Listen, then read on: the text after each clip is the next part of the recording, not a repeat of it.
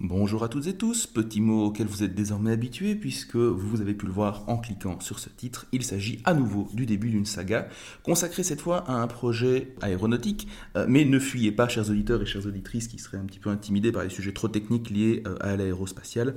On a vraiment essayé euh, avec Alain Deneuve qui est donc notre invité de rendre ce sujet accessible et de ne pas trop tomber dans la technicité.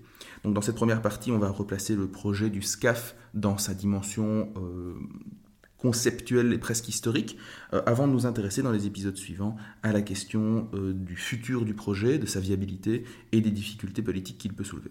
Bonne écoute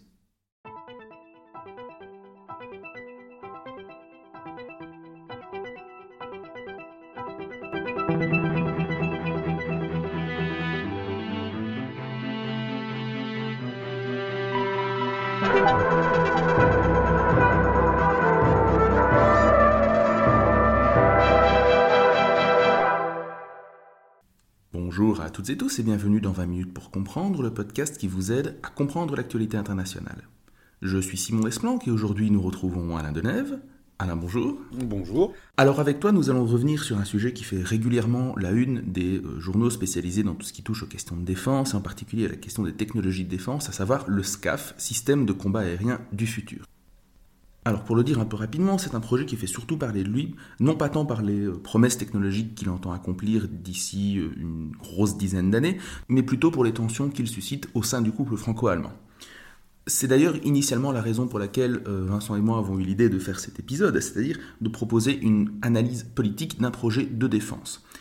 Et d'ailleurs, on le verra, en fait, les questions politiques, voire géopolitiques que soulève ce projet vont au-delà du continent européen, ou en tout cas au-delà du couple franco-allemand, puisqu'elle pose la question véritablement du futur de cette Europe de la défense qu'on fantasme parfois, euh, et aussi la question de la souveraineté en matière technologique par rapport à nos alliés américains. Néanmoins, on ne peut pas totalement y couper. Ces questions techniques, voire technologiques, on doit les aborder. Aussi, je pense qu'il est important de revenir un petit peu sur le temps long et de remettre ce projet en contexte. Euh, le SCAF entend être en effet un appareil de euh, la prochaine génération. Alain, qu'est-ce qu'on entend quand on parle de génération dans le domaine aéronautique? La notion de génération, en fait, on va tout de suite la démystifier en rappelant évidemment qu'elle est là essentiellement pour catégoriser euh, des types d'avions de combat, d'avions de combat à réaction, en les classant par capacité, euh, essentiellement, les, classements par génération sont des classements par capacité. Donc, pour faire court et pour faire rapide, on va dire que, par exemple, voilà, la première génération d'avions euh, de combat, ce sont les, avions de combat à réaction qui, euh, dans le subsonique haut, qui qui ont émergé à partir euh, de l'après-seconde guerre mondiale. Oui, d'aucuns mettent quand même le 262 dans les une génération 0, génération 1. Mais oui, voilà, c'est un peu... Euh, c'est un peu en gros, c'est 800 km/h à peu près. Oui, voilà, exactement. Euh, donc, ce sont les premières générations d'avions à réaction militaires qui ont émergé. Alors la première génération va jusqu'en 1960. Après, on a une seconde génération euh, qui elle concerne les, premiers avions supersoniques, donc euh, qui dépassent le mur du son, euh, mais qui sont toujours affectés à des missions essentiellement de supériorité aérienne. Donc ça va de 1960 à 1970. Précisons que la supériorité aérienne, c'est bien le contrôle du ciel exclusivement. Le contrôle du ciel avec des capacités embarquées de missiles RR progressivement, on va dire. Voilà. Ce qui n'était pas le cas des avions de première génération, en fait, où il y avait que des canons mitrailleuses, etc. Eh, effectivement. Ensuite, la troisième génération, bah, on va déjà dans le multirôle. Là, on, euh, a toujours des capacités des précédentes générations, mais là, on est dans une sorte de polyvalence euh, plus avancée. Euh, la quatrième génération, c'est celle des années 80 Là, on a accru cette polyvalence, on l'a euh, vraiment multipliée, en, la complétant par toute une série de systèmes, euh, je dirais, d'appui. Euh, là, vraiment, ce sont des capacités RR très avancées, des capacités air-sol également, euh, qui sont euh, poussées justement jusqu'à leur, euh, jusqu'à leur retranchement. Précisons que c'est la génération du F-16. Hein, c'est la génération du F-16, voilà, c'est effectivement la génération du F-16. Et actuellement, là, ce dont on discute essentiellement avec le F-35, euh, mais aussi avec, euh, je dirais, le... alors on a, une, on a une génération intermédiaire, la 4-5, bon voilà, ça c'est l'Eurofighter, le Rafale. Qu'est-ce qui les distingue en fait Oh, euh, pas grand-chose, c'est-à-dire que avec la, la, la, génération, la quatrième génération, on commençait à voir des technologies en matière de discrétion, de furtivité. la génération 4-5, elle pousse tout ça a certaines limites. Il y a une meilleure intégration avec les sous-systèmes, euh, notamment les missiles de croisière qui sont euh, généralisés sur certains types d'avions, comme le, Rafale. Mais ils ne forment pas une catégorie à part entière qui peut se distinguer de la génération 4. Donc on l'a appelé génération 4.5, voilà, 4,5.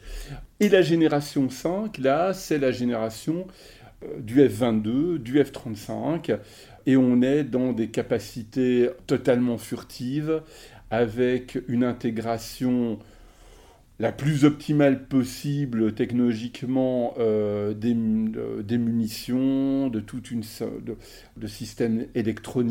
Euh, donc on est vraiment dans une sorte d'aboutissement de, de, ce que préfigurait la génération 4-5, euh, enfin la génération 4,5.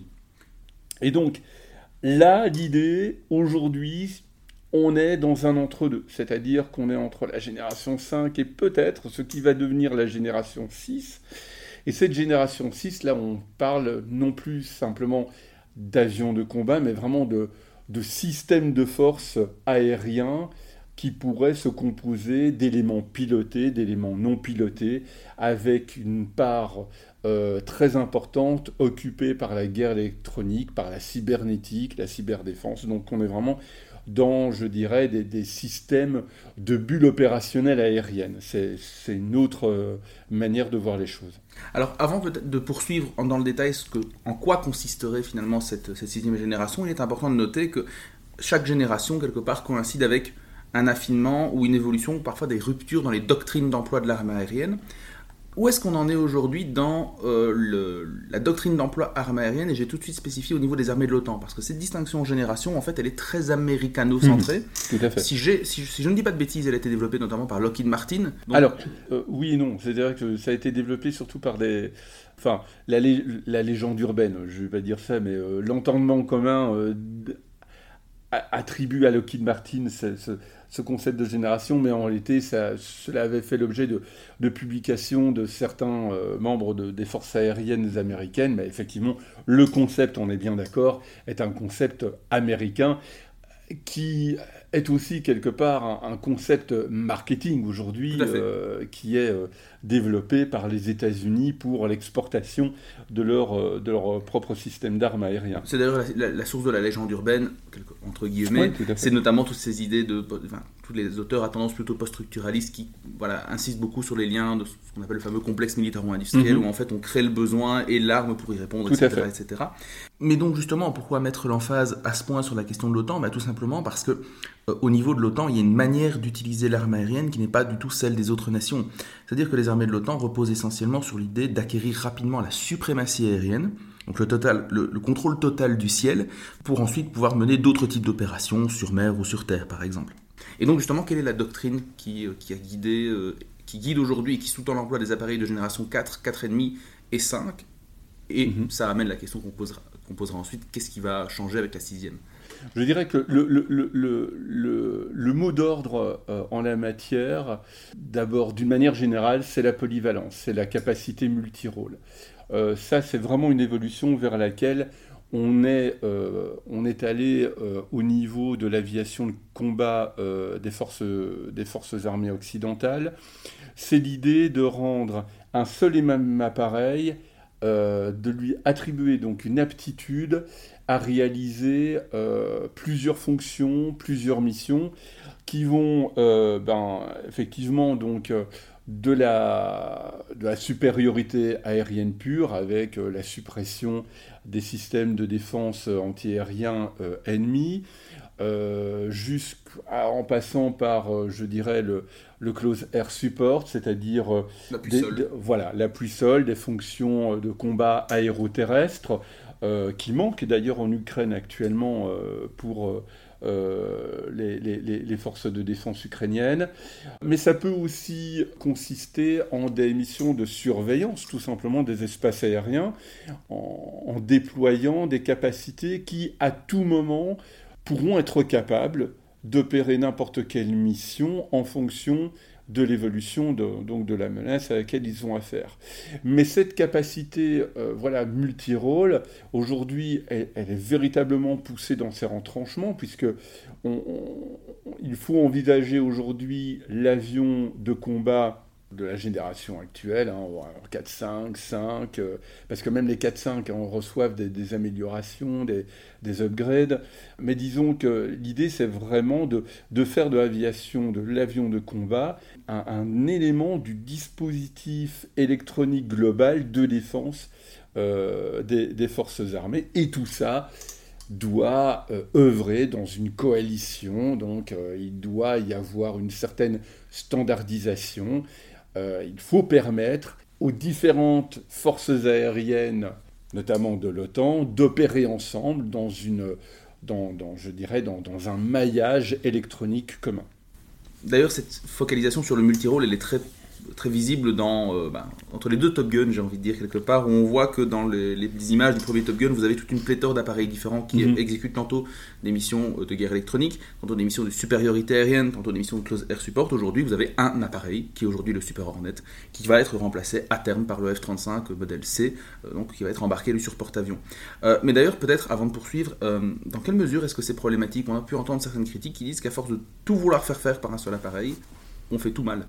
Alors oui, euh, l'un des problèmes, alors euh, à mon sens, il, y, a, euh, il y a deux problèmes de, nature un peu différente. Alors peut-être qu'on pourrait identifier d'autres problèmes, mais voilà, ce qui me vient à l'esprit, c'est tout d'abord le premier problème, c'est l'intégration des, composants technologiques si on veut faire réaliser, permettre à, un appareil de réaliser un nombre de missions euh, toujours plus grandes, euh, plus importantes. Euh, évidemment, l'intégration de tous les je dirais, de tous les sous-systèmes électroniques qui sont nécessaires à la réalisation de cet éventail de missions va être beaucoup plus problématique et va demander d'abord bah, de l'espace à l'intérieur de l'appareil. Cela va supposer également une logistique beaucoup plus euh, poussée, beaucoup plus développée, presque, je dirais, omniprésente. Euh, cela va demander euh, des lignes de code absolument hors normes. On n'a pas idée du nombre de millions de lignes de code qu'il peut y avoir dans les appareils de combat modernes et en premier lieu desquels le, F-35, peut-être qu'on aura l'occasion d'évoquer cette question qui est quand même centrale, même euh, pour les, forces, les forces armées américaines. Donc tout ça, ça va générer forcément des problèmes, des problèmes d'intégration. Des problèmes bah, aussi industriels, parce qu'à partir du moment où vous avez des problèmes d'intégration, la question est de savoir qui fait quoi parmi, euh, entre le maître d'œuvre et, je dirais, les, euh, euh, autres entreprises qui font partie, qui ont pour but d'assurer la, la, conduite de certaines parties du cahier des charges. Donc tout, tout, ce métier d'intégrateur devient de plus en plus complexe, de plus en plus difficile, et donc on a évidemment un problème à la base, je dirais, dans la conception même, le développement et la maturation des technologies qui sont embarquées par ces avions. une seconde catégorie de problème, c'est que à partir du moment où vous réduisez, euh, à partir du moment où on réduit de plus en plus une multitude de, missions, une multitude de, capacités sur un seul avion, on a toujours le problème qui est le suivant, c'est que se passe-t-il si une telle plateforme, qui, il faut bien est, est, intégrée dans un maillage cybernétique, électronique, vient à être piratée, voire vient à être mis hors d'usage, euh, tout simplement parce que l'adversaire sera parvenu à euh, s'infiltrer dans les codes sources du système. Alors on a beau dire que ce sont des codes qui sont euh, puissamment protégés, inviolables, il n'empêche, ne fût-ce que sur un plan théorique, c'est pas bon. Il n'y a pas assez de redondance. Exactement. Donc parfois, une diversité d'appareils permet bah, c'est un peu comme en biologie. Hein. Je veux dire, la diversité est peut-être parfois ce qui assure une meilleure, euh, une meilleure survie, je dirais, de, euh, de, de l'ensemble ou d'une partie de l'ensemble. Et ça pose en fait une question très intéressante qui est de. On, voit bien les lacunes du système. Il y a régulièrement des controverses sur le F-35, tant sur le plan de l'appareil en lui-même que dans la doctrine dans mmh. laquelle il s'inscrit. Mais malgré tout, on s'y dit on s'y dirige presque par une sorte d'inertie quelque part, puisque c'est la voie à suivre, c'est un là qui a été donné par euh, le complexe militaro-industriel américain justement. Est-ce que c'est vraiment juste un phénomène de dépendance au sentier ou finalement il y a quand même une enfin, on peut on peut estimer quelque part que c'est la bonne voie à suivre, c'est la bonne c'est le bon chemin à suivre? Alors, y a-t-il seulement un, bon chemin à suivre euh, Oui, on pourrait se dire, ben voilà, c'est finalement une doctrine qui, qui, est pas plus bête qu'une autre, donc... Euh, bon, effectivement, alors Ou est-ce que c'est avec la charrue avant les bœufs? ce qui, ce qui, est toujours intéressant avec le, la, question délicate du F-35, c'est, quelle que soit l'opinion qu'on a sur le F-35, on se fait toujours des ennemis d'un côté ou de l'autre. Mhm.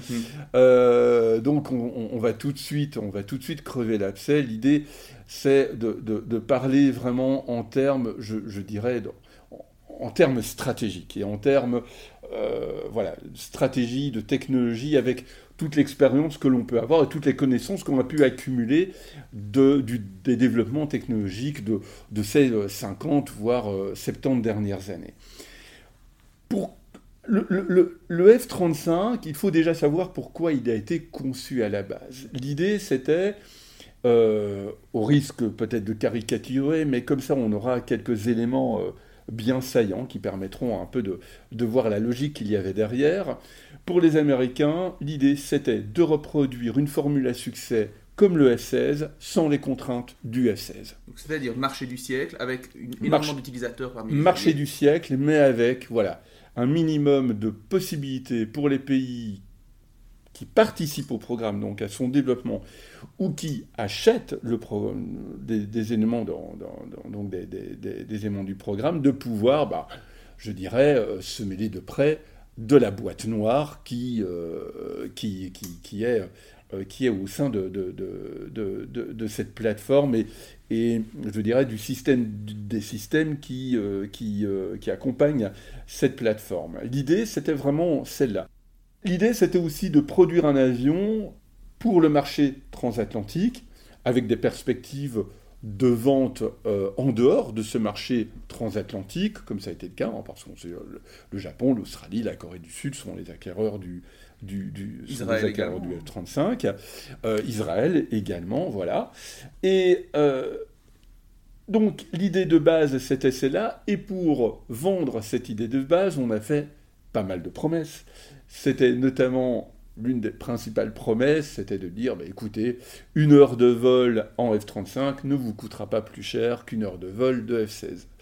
Et donc, au moins sur le papier, l'idée c'était de dire, voilà, plus vous êtes nombreux à acheter le F-35, plus son coût, évidemment, va euh, diminuer.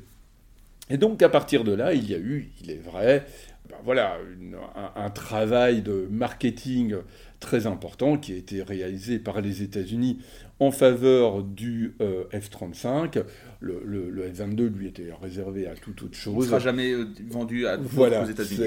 Exactement, euh, parce que là on est vraiment dans un, capital technologique que seuls les États-Unis veulent conserver. Donc contrairement à une légende urbaine, pour revenir sur ce que, mhm. tu as dit, mais on peut entrer dans la boîte noire en tant que pays utilisateur du F-35, malgré tout. Alors oui, mais avec des, euh, limitations, voilà. des limitations particulièrement importantes. En tout cas, euh, certainement pas avec toutes les facilités qui pouvaient exister avec le F-16. Et même dans le cas du F-16, quand, on écoute un peu, quand on tend l'oreille, euh, on se rend compte que les, les personnes responsables, les entreprises qui ont travaillé avec le F-16 ont dit que pas, c'était pas toujours aussi, c'était pas toujours euh, euh, aussi facile ou aussi évident que ça. Mais en fait, le F-16 a permis de créer un club avec euh, évidemment des, une certaine culture militaire, une culture de travail, des, voilà, des, des, habitudes, l'établissement de de, de, de, solidarité aussi. Et ça, évidemment, ça a permis de créer un terreau favorable pour le, pour le F-35. Et donc progressivement, le F-35 s'est d'une certaine façon imposé, alors tantôt forceps, tantôt de manière assez naturelle, à la plupart des euh, armées européennes. Tant et si bien qu'aujourd'hui, deux tiers des forces armées européennes vont être équipées de F-35. On peut très clairement dire d'ailleurs que, et ça, ça a été, 2023 euh, a été une année à, succès pour le F-35, parce que euh, la guerre d'Ukraine, la guerre en Ukraine, a véritablement conduit un grand nombre d'États européens à s'orienter vers le F-35. Alors, on, parle peut-être de l'Allemagne, euh, voilà, l'Allemagne, la Finlande. Euh, on, pense que l'Espagne va faire ce choix-là, tout comme le Portugal l'a fait. Bon. Alors pourquoi? Pour quelle raison? Parce que le F-35 est arrivé dans un timing absolument extraordinaire. Il a été véritablement proposé aux Alliés au bon moment, c'est-à-dire tandis que les Européens, tandis que voilà, tandis que les Européens étaient sur le point seulement de finaliser des appareils comme l'Eurofighter, le Rafale, à la charnière euh, entre les années 90 et le début des années 2000, on, on savait très bien qu'il y avait là pour le F-35 une capacité immédiate à succéder à ces appareils euh, c'est-à-dire où, a, donné l'impression, en tout cas, aux pays potentiellement acquéreurs, que la meilleure des solutions serait d'aller plutôt vers le F-35, qui arriverait en parfaite, entre guillemets, maturité à un moment où les appareils de la génération 4-5, 4,5 euh, euh, seraient seulement dans des, dans des phases de... Rodage plus. voilà. Et surtout, le coup de génie des Américains et de Lockheed Martin, ça a été de faire en sorte de dresser un calendrier technologique de 20 à 30 ans pour les potentiels acquéreurs en leur disant écoutez, nous avons déjà dans les, cartons des réflexions, des, potentiels d'upgrade technologiques qui permettront à ces appareils, à cet appareil, de rester euh, en tête de ligne, tandis que pour le Rafale, par exemple, le calendrier euh, officiel technologique était de 10 à 15 ans. Donc, euh, on était dans quelque chose d'un peu plus limité ou d'un peu plus flou. Encore que, voilà, on sait qu'en cours de vie, un appareil peut évidemment connaître je dirais, euh, des, améliorations telles que sa durée de vie euh, est, parfois, va, va parfois au-delà de ce qui était euh, initialement envisagé. Le B52 nous regarde. Bah, le B52 nous regarde, exactement. Voilà donc pour ce tour d'horizon euh, du contexte dans lequel s'ancre le projet du SCAF. Donc la semaine prochaine, euh, nous reviendrons sur le projet en tant que tel, sur ce qu'il entend accomplir et également sur les questions euh, politiques qu'il soulève au sein même du continent européen. Dans l'intervalle, n'hésitez pas à nous faire part de vos retours sur les réseaux sociaux, Facebook, Twitter, Instagram. Quant à moi, il me reste juste à vous souhaiter une excellente semaine. Au revoir.